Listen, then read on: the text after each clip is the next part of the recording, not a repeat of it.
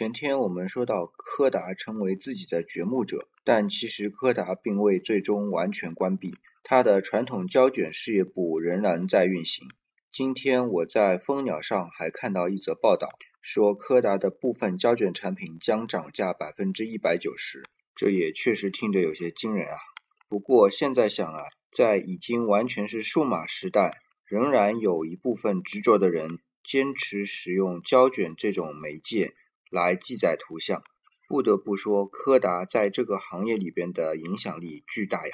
这让我想起了范仲淹范文正公和曾国藩曾文正公，他们在自己各自的年代，用自己各自的工业立了本，在立本正生之后，虽然垂垂老矣，也受到各方尊重。柯达似乎也是这样，在胶卷时代的一百多年中，用自己的贡献在摄影领域中立了本，而到如今仍然受到众人的尊重